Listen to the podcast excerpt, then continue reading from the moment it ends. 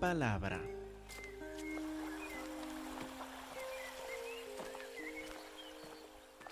Primera de Juan capítulo 3 y versículo 10. El apóstol Juan nos pone a todos nosotros en todo el mundo en solo dos grupos. Dice, en esto se manifiestan los hijos de Dios y los hijos del diablo. Fíjense que solo hay dos grupos que existen en la creación en cuanto a nosotros los seres humanos. Hay hijos de Dios, hay hijos del diablo. Son los únicos dos grupos que hay. No hay ningún grupo de intermedio de algunos que no están seguros todavía. No hay ningún grupo de los que pues van aprendiendo que tal vez algún día o hay hijos de Dios o hijos del diablo. En esto se manifiestan los hijos de Dios y los hijos del diablo. Fíjense también que habla de origen, que habla de que algunos, como vimos hace ocho días, algunos de nosotros tenemos la genética de Dios, la simiente de Dios. Hemos escuchado el Evangelio y Dios nos ha hecho nacer de nuevo. Hijos de Dios, Dios hizo algo en nosotros y hay otros que son hijos del diablo, del origen del diablo, en el sentido que llevan la genética espiritual del diablo, no conocen al Evangelio, no han nacido de nuevo. En esto se manifiestan los hijos de Dios y los hijos del diablo. Todo aquel que no hace justicia, es decir, que no hace lo correcto, que no obedece a Dios y que no ama a su hermano, no es de Dios. No hay otra opción. Es decir, fíjense, si uno es nacido por Dios, ¿cómo se va a manifestar? Por sus acciones y por la falta de acciones también. El que no hace justicia, una falta de acción, una falta de hacer justicia, que no ama a su hermano, una falta de acción, no ama a su hermano, no es de Dios. Entonces, el apóstol Juan nos, nos ha dividido a todos en dos grupos, hijos de Dios, hijos del diablo. ¿Cómo vamos a saber qué genética llevamos, si hemos nacido de nuevo o no? Dice que se va a manifestar en nuestras acciones o nuestra falta de acción. Todo el que no hace justicia, que no obedece los mandamientos de Dios, no es de él, que no ama a su hermano, no es de él. Versículo 11 no debe ser de sorpresa porque este es el mensaje que hemos oído desde el principio. No les voy enseñando nada nuevo. Si ha escuchado el Evangelio, si sigue leyendo y estudiando la palabra de Dios, esto hemos escuchado desde el principio, que nos amemos unos a otros. Fíjense que no es una sugerencia nada más les sugiero, tal vez si quieren, posiblemente pongan en práctica el hecho de que amen a los hermanos. No es una sugerencia, es un mandato. Que amemos, nos amemos unos a otros. Es más que mandato. Según versículo 10, es algo que se va a cumplir. Si somos hijos de Dios, si hemos nacido de nuevo, Vamos a amarnos los unos a los otros. Tiene que salir de nosotros igual como su genética física determina qué color de pelo tiene o qué altura va a tener, de qué, uh, cuál es su raza o lugar de origen, como esto se lleva en la genética igual espiritualmente. Nuestra genética espiritual, si hemos nacido de Dios, si somos nacidos de Él, se va a manifestar en el amor a los hermanos. Entonces seguimos a versículo 12. No como Caín, que era del maligno, no era de Dios, no llevaba la genética de Dios, no llevaba la simiente de Dios, era del maligno y mató a su hermano. Ahora, ¿por qué hace referencia el apóstol Juan a Caín? Él no ha mencionado a ningún otro ejemplo del Antiguo Testamento hasta ahora. Esta es la primera vez que el apóstol Juan llega al Antiguo Testamento para decir, ¿se acuerdan de la historia de esta persona? Y menciona a Caín. muy diferente que Judas. ¿Se acuerdan de la, de la carta de Judas? Bueno, si está en primera de Juan, nada más siguen adelante unas hojas a la carta de Judas que vimos en detalle hace unos meses. Versículo por versículo, miremos otra vez Judas 11. Dice, hay de ellos, porque han seguido el camino de quién? De Caín. Ahí está, Caín. Se lanzaron por lucro en el error de quién? De Balaam y perecieron en la contradicción de Coré. Tres ejemplos diferentes del Antiguo Testamento en un versículo. ¿Se acuerdan cuando vimos esto hace varios meses? Eh, pues a Judas le gustó amontonar ejemplos del Antiguo Testamento. En una carta breve habló de Moisés, habló de Sodoma y Gomorra, de estos tres señores en un versículo, pero volviendo a 1 de Juan capítulo 1, ninguna mención de nadie del Antiguo Testamento. 1 de Juan capítulo 2, ninguna mención de nadie del Antiguo Testamento. Capítulo 3, ahora en versículo 12, menciona Caín pero puede seguir escaneando, bojeando en el capítulo 3, 4, 5 de Primera de Juan no menciona a nadie más del Antiguo Testamento, solo a Caín aquí en medio de su carta. ¿Por qué? Eh, ¿Por qué no mencionó al rey David? ¿Por qué no mencionó a alguno de los profetas? ¿Por qué a Caín? ¿Por qué a Caín le llamó la atención al apóstol Juan? Creo y esto es mi opinión nada más, creo que tiene que ver con lo que vimos hace poco en versículo 9. Vuelva a capítulo 3, versículo 9. Todo aquel que es nacido de Dios no practica el pecado. ¿Por qué? Porque la simiente de Dios permanece en él.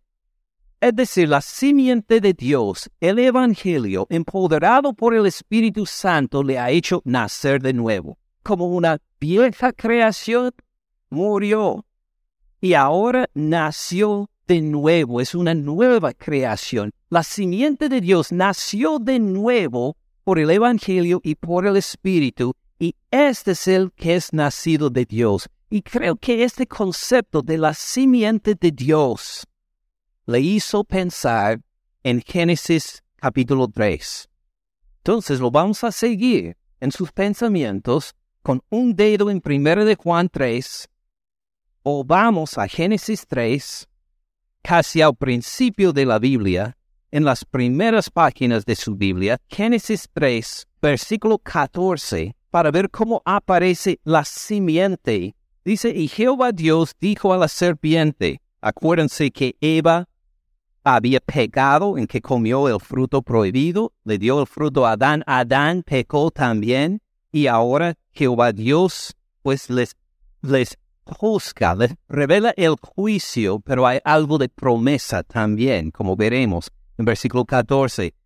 Jehová Dios dijo a la serpiente, por cuanto esto hiciste, al tentar a Eva y a guiarle al pecado, maldita serás entre todas las bestias y entre todos los animales del campo, sobre tu pecho andarás y polvo comerás todos los días de tu vida. Y pondré enemistad entre ti y la mujer, entre tu simiente, ahí está la idea, y la simiente suya. Ahora está hablando de la descendencia de la serpiente, la descendencia de la mujer. Va a haber una enemistad permanente entre la serpiente y su descendencia y la mujer y su descendencia.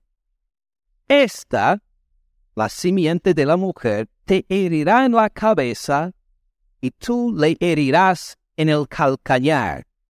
Luego llegan con más consecuencias por su pecado, multiplicaré en gran manera los, los dolores en tus preñeces y lo demás. Pero fíjense bien otra vez en versículo 15.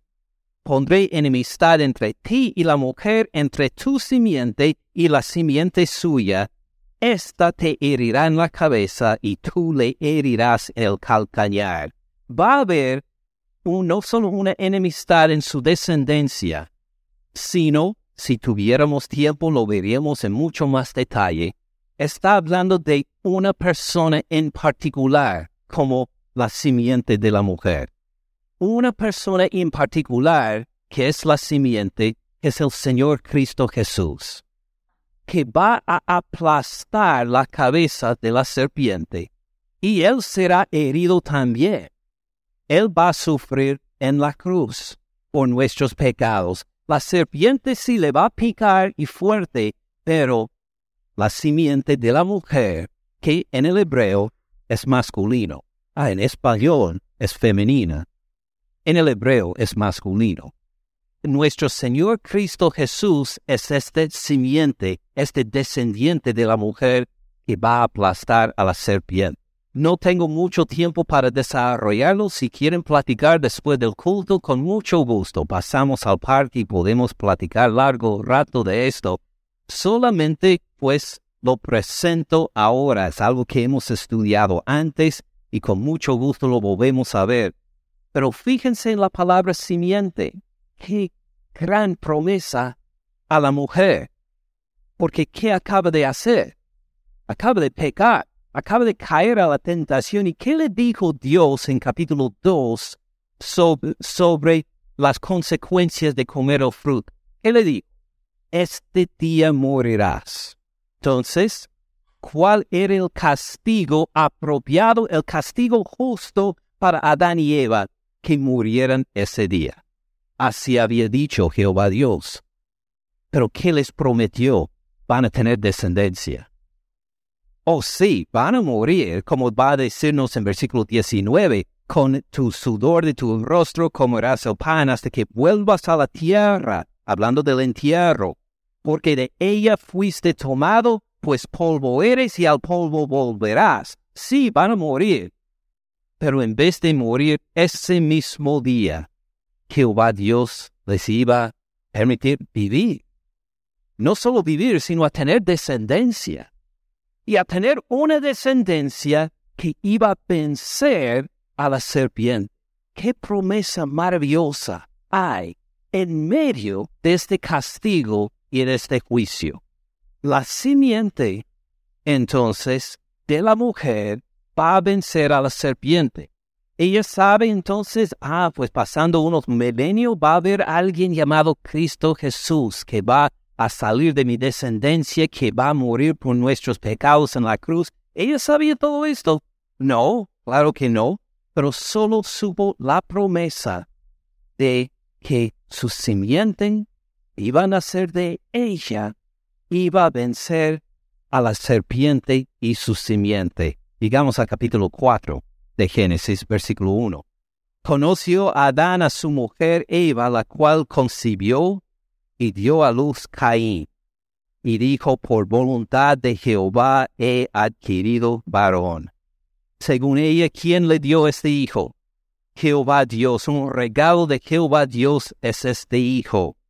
Versículo 2. Después dio a luz a su hermano Abel, y Abel fue pastor de ovejas, Caín fue labrador de la tierra, así crecieron ellos con sus hermanos y hermanas también. Como sabemos que tenían hermanos y hermanas, ah, pueden leer adelante Génesis capítulo 5, versículo 4 si desean. Ah, porque algunos, solo lo pongo como referencia aparte, algunos dicen, ah, pues ellos fueron los únicos en la tierra. ¿Cómo es que Caín encuentra esposa después? Adán y Eva tuvieron hijos e hijas. ¿A encontró pues su esposa entre las únicas que había, sus, sus hermanas. Después dio a luz a su hermano Abel, y Abel fue pastor de ovejas, Caín fue labrador de la tierra en 4.2. Ahora versículo 3. Aconteció andando el tiempo que Caín trajo del fruto de la tierra una ofrenda a Jehová. Y Abel trajo también de los primogénitos de sus ovejas, de lo más gordo de ellas. Miró Jehová con agrado a Abel y a su ofrenda, mas no miró con agrado a Caín y la ofrenda suya. Se ensañó Caín en gran manera decayó su semblante. Entonces Jehová dijo a Caín, ¿por qué te has ensañado? ¿Por qué ha decaído tu semblante? Si bien haces, no será enaltecido. Ahora, Caín sabía lo que tenía que hacer. Sí, así le dijo al principio del versículo 7, si bien haces. No es que Jehová tenía que informarle el bien que tenía que hacer. Caín ya lo sabía. Y cuando trajo su ofrenda delante de Jehová Dios y no fue aceptada. Y en cambio la ofrenda de Abel fue presentada y fue aceptada por Dios. Él sabía por qué. Aunque no nos dice claramente a nosotros lo que fue, Caín sabía muy bien. Sabemos en, como vieron en la escuela dominical, Hebreos 11, que Abel presentó su ofrenda por fe. Él lo hizo por fe. También vemos que él presentó lo mejor. Tenía el primogénito de las ovejas, pero más que todo, ¿qué se incluía en esta ofrenda que no estaba en la ofrenda de Caín? La sangre. La sangre derramada por su vida. O Caín presentó su ofrenda, pero sin sangre. Abel, por fe, una ofrenda de lo mejor con sangre derramada, y Caín sabía lo que él tenía que hacer. En mi opinión, ¿qué tenía que hacer? Ir a trocar unos vegetales a su hermano a pedirle una oveja. Con humildad llegar a decir, mire, he trabajado duro todo este año, he labrado la tierra, pero no es suficiente. Necesito una ofrenda. Por favor, me puede dar una de las ovejas para que también yo presente mi ofrenda a Jehová Dios. Él sabía el bien que tenía que hacer. En mi opinión, esta fue el bien. Él no quiso, porque él quería de su propia forma, de su propio esfuerzos, agradar a Dios. Y no le agradó. Seguimos leyendo. Si no haces bien, versículo 7, el pecado está a la puerta, el pecado está tocando. El pecado quiere entrar. Si bien haces, no serás enaltecido. Si haces bien, no te levantaré la cabeza, Caín. No vas a poder recibir mi aprobación si haces bien. Si no, el pecado está a la puerta. Con todo esto, a ti será su deseo. El pecado te quiere ganar, Caín tú te enseñorearás de él. Tú tienes que enseñorar de la tentación, tú quieres vencer el pecado, tienes que hacer lo correcto y lo bueno. ¿Sabes lo que es? Hazlo. Versículo 8. Dijo Caín a su hermano Abel, ¿le puedo comprar una oveja? Salgamos al campo. Aconteció que estando ellos en el campo, Caín se levantó contra su hermano Abel y lo mató. Hizo burla de un sacrificio de sangre delante de Jehová, por matar a su hermano y hacer derramar su sangre, la sangre que luego en unos versículos clama a Jehová Dios por la injusticia. La simiente de la serpiente, la simiente de la mujer, que lo va a vencer. Dos simientes diferentes. La sorpresa acá es que de la misma mujer hay dos personas con la simiente diferente. Se habría sospechado de la misma mujer, Eva, que todos sus hijos iban a llevar la simiente de Dios, la simiente del nuevo nacimiento. Uno de ellos, Abel, sí, por fe, ofreció su sacrificio por sangre ante Jehová Dios y su sacrificio fue aceptado. Al otro, su hermano, por favor, era de la simiente de Satanás. Hizo burla de un sacrificio de sangre delante de Jehová Dios. Hizo un escándalo, mató a su hermano. Creo que es por eso. Y acordándose de la simiente de Dios, o la simiente de la serpiente que Juan, volviendo a 1 de Juan, capítulo 3, versículo 12, después de mencionar la simiente de Dios, en versículo 9, ahora en versículo 12 dice a Caín. ¿Se acuerdan de Caín? ¿Se acuerdan de él que parecía que debía ser de Dios, que sabía qué hacer y no lo hizo? No como Caín, que era del maligno, era del maligno, era de la serpiente, aunque nació de la misma mujer de Eva, llevaba la simiente del maligno, del malvado. Era del maligno, no de Dios. Mató a su hermano. ¿Por qué causa le mató? Porque sus obras eran malas y las de su hermano justas. Es decir, a él le había despertado esta rabia, esta rabia que dice, ¿por qué no puedo tener la aprobación de Dios por lo que yo he hecho? ¿Por qué este otro tiene la aprobación de Dios y yo no? Si yo he luchado, si yo he batallado, si yo he sacrificado, si yo tengo mejores dones que este, si yo tengo más, si soy más inteligente, mejor preparado, ¿por qué Dios no acepta lo que yo he hecho y acepta lo de es, ¿por qué mis logros no son reconocidos como los logros de los otros? ¿Por qué no me toman en cuenta como toman en cuenta los otros? Escuchen la soberbia. ¿Por qué no recibo lo que debo? ¿Por qué no recibo lo que merezco? Porque han dado la aprobación a otra persona, a mi hermano o mi hermana en Cristo Jesús, y no a mí. Sus obras eran malas las de su hermano y por esto se ensañó, se enojó, anduvo en rabia. Primera aplicación, versículo 13. Hermanos míos, fíjese que Juan por primera vez nos llama hermanos míos. ¿Qué nos ha llamado hasta ahora en la carta? Hijitos míos, como un padre sabio a nosotros, sus hijitos, este apóstol ya posiblemente de 90 años de edad cuando escribe esta carta, hijitos míos, pero ahora dice hermanos míos, porque él ha sufrido también. Hermanos míos, no se extrañen si el mundo les aborrece. Si usted tiene la genética de Dios, si usted ha nacido de nuevo, si usted tiene la simiente de Dios, el mundo va a estar gozoso por ti, te va a aplaudir, te va a celebrar. No, al contrario, acuérdense lo que Caín hizo a Abel. Así los que tienen la simiente de la serpiente odian a los que tienen la simiente de Dios. Igual como Caín odió y aborreció a Abel.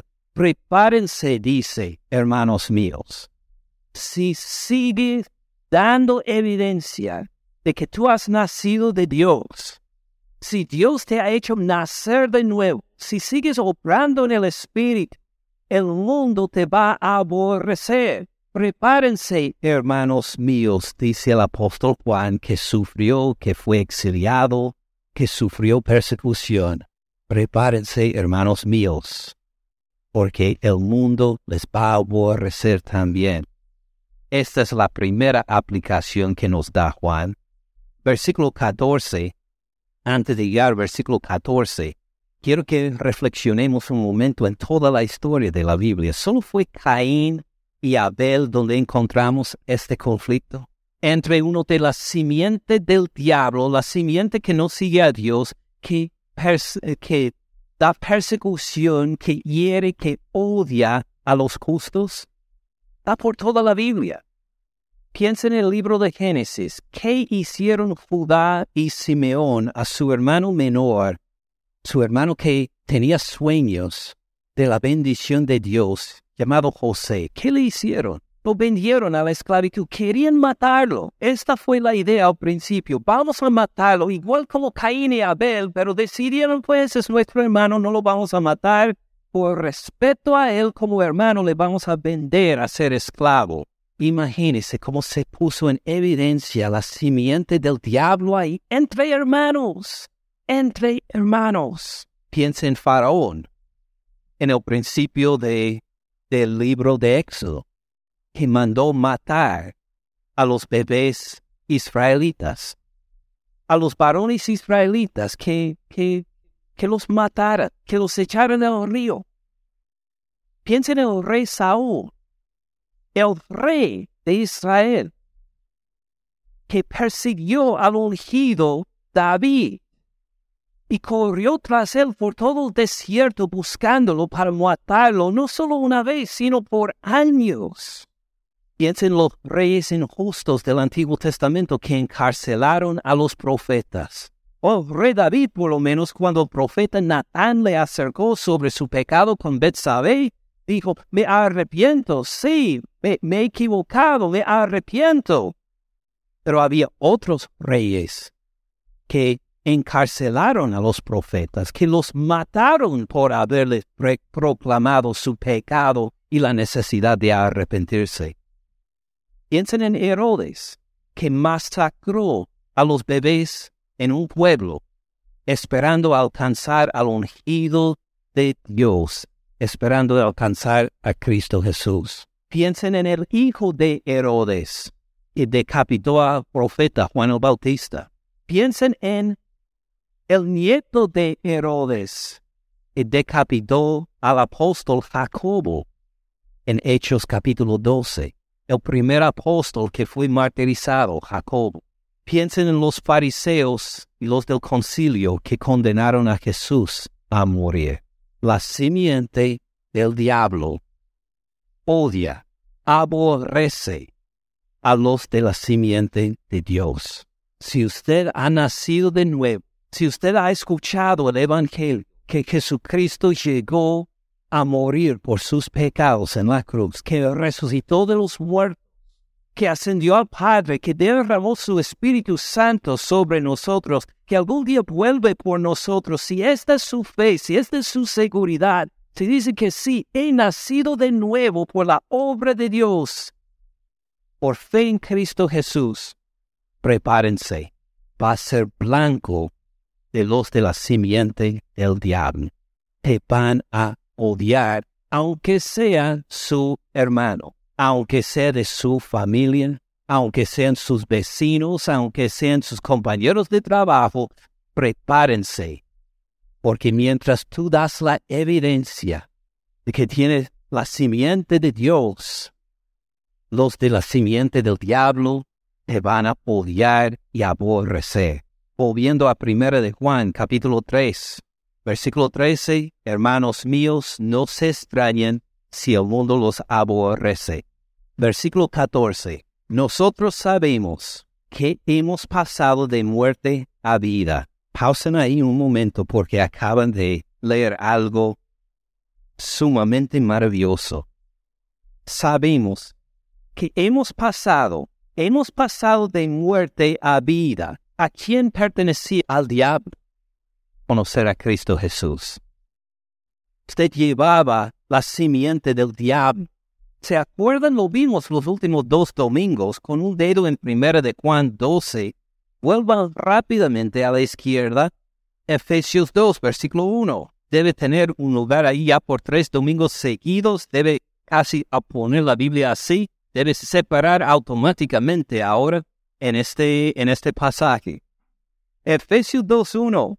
Y Él les dio vida a ustedes cuando, cuando estaban muertos en sus delitos y pecados. Muertos en pecados, así éramos todos nosotros sin faltar. Ninguno de nosotros originalmente estábamos sin la simiente del diablo estábamos muertos en delitos y pecados, en los cuales anduvieron en otro tiempo siguiendo la corriente de este mundo, conforme al príncipe de la potestad del aire. ¿Quién es el príncipe de la potestad del aire? ¿Quién? El diablo, sí, Satanás. El espíritu que ahora opera en los hijos de desobediencia, entre los cuales también algunos de nosotros vivimos en otro tiempo, en los deseos de la carne, entre los cuales todos nosotros vivimos en otro tiempo en los deseos de nuestra carne, haciendo la voluntad de la carne y de los pensamientos, éramos por naturaleza hijos de ira, lo mismo que los demás. Así éramos antes de escuchar el Evangelio, hijos de ira igual como los demás. Nosotros teníamos la simiente del diablo, éramos del diablo y nos parecía completamente bien. Versículo 4, pero, pero Dios, que es rico en misericordia, por su gran amor con que nos amó, aun estando nosotros muertos en pecados, fíjense, todavía seguimos muertos en pecados, nos dio vida juntamente con Cristo. Por su gracia, por su amor inmerecido, son salvos. A esto está refiriendo Juan en 1 de Juan, capítulo 3, versículo 14. Nosotros opinamos que hemos pasado de muerte a vida. Nosotros pues tenemos una idea que posiblemente hemos pasado de muerte. Tal vez algunos sabemos, no, nosotros sabemos, estamos seguros, gloria a Dios, hemos pasado de muerte a vida, nos ha dado nueva vida, nos ha hecho nacer de nuevo nosotros sabemos que hemos pasado de muerte a vida y cómo se va a manifestar en que amamos a los hermanos. Si de veras hemos nacido de nuevo, ¿cómo se va a manifestar? En que nos amamos los unos a los otros. Es una genética que no podemos evitar. Si hemos nacido de nuevo, vamos a poner en evidencia esta nueva creación por amarnos los unos a los otros. Hemos pasado de muerte a vida. Hemos pasado del reino de Satanás al reino de Dios. Vamos a demostrarlo por amarnos los unos a los otros. Ahora, lo que vamos a hacer como para resumir es ver la aplicación a nosotros como iglesia acuérdense que uno de los propósitos de ser iglesia es para andar juntos en un pacto como iglesia, para amarnos los unos a los otros. Hace años desarrollamos un pacto de membresía. ¿Se acuerdan de esto? Y en este documento declara cómo nosotros nos amamos los unos a los otros. Entonces, lo que quería hacer hoy es repasar rápidamente este documento para refrescar la memoria. Para nosotros que ya somos miembros de la iglesia, para otros que tal vez piensan ser miembros de esta iglesia, cómo vamos a poner en evidencia el hecho de que somos un grupo de nacidos de nuevo, un grupo salvo por el Evangelio de Dios. ¿Cómo es que ponemos en evidencia acá en Decula, Georgia, en la Iglesia Bautista La Fe en Cristo, el hecho de que nosotros llevamos la genética de Dios, ya no llevamos la genética del diablo? Entonces le pedí a Christian y a Freddy y le voy a pedir a Christopher también que repartan algunos de los pactos de membresía y no tenemos suficiente para todos con un propósito para que lean juntos, que se amen los unos a los otros en compartir su hoja con la persona al lado o con las dos personas a su lado, para, porque vamos a leer juntos en un momento este documento. De una hoja y al otro lado de la hoja son las citas, nada más las referencias bíblicas que usamos para escribir este documento. Este es nosotros no decidimos, pues vamos a escribir algo lindo. Lo sacamos de la Sagrada Escritura. Son simplemente versículos de la Biblia que hablan del amor entre hermanos y nosotros lo pusimos juntos para declarar el pacto entre nosotros. Voy a leer el primer párrafo, luego vamos a leer juntos en voz alta los párrafos que siguen, acordándonos de este hecho, acordándonos de, de que esta es la forma en que nosotros como iglesia estamos comprometidos a amarnos los unos a los otros. Primero hablamos de los requisitos. Como Dios nos salvó, Él nos ha hecho nacer de nuevo. nosotros no pudimos salvarnos, nosotros no pudimos quitar nuestros pecados. Reconocemos desde las primeras palabras de este documento que Dios hizo una obra en nosotros. Dios nos salvó por su gracia, por su amor inmerecido, por medio de la fe en su Hijo, nuestro Señor Jesucristo. Esto, claro, no es idea nuestra. Ven el número uno allá, lo puede mirar al otro lado de su hoja y ver ahí Efesios capítulo 2, versículo 8, Romanos capítulo 1, versículo 3, es de donde sacamos estas ideas para hacer esta declaración. Como Dios nos salvó por su gracia, por medio de la fe en su Hijo, nuestro Señor Jesucristo, como profesamos nuestra fe personal en Él, por haber sido bautizados en el nombre del Padre y del Hijo y del Espíritu Santo, nosotros todos ahora, de manera solemne y gozosa, con la ayuda de Dios, convenimos en el pacto siguiente. Ahora vamos a leer juntos. Trabajaremos juntos para continuar el ministerio fiel y constante del Evangelio en esta iglesia, por sostener sus cultos, sus ordenanzas, su discipulado, su disciplina y sus doctrinas. Prometemos contribuir gozosa y regularmente por el ministerio de esta iglesia, por sus gastos, por el alivio de los pobres y por la promulgación del Evangelio en todas las naciones. Con humildad y mansedumbre ministraremos con paciencia los unos a los otros en amor. Con ganas trabajaremos y oraremos juntos para guardar la unidad del Espíritu en el vínculo de la paz. Prometemos exhortar, reprender y animarnos unos a otros con toda paciencia y mansedumbre, según la situación y de acuerdo con la palabra de Dios, buscando siempre la restauración en amor. Por, por el ejemplo de Jesucristo, en humildad, estimaremos cada uno a los demás como superiores a uno mismo. Gozaremos con los que se gozan, lloraremos con los que lloran, y juntos deseamos sobrellevar los unos las cargas de los otros. Prometemos, con la ayuda de Dios, mantener una buena y santa manera de vivir entre los que no conocen a Jesucristo, por abstener de los deseos carnales que batallan contra el alma, por caminar en buenas obras y por someternos a las instituciones humanas por causa del Señor prometemos criar a los que están bajo nuestra dirección en la disciplina y la amonestación del Señor.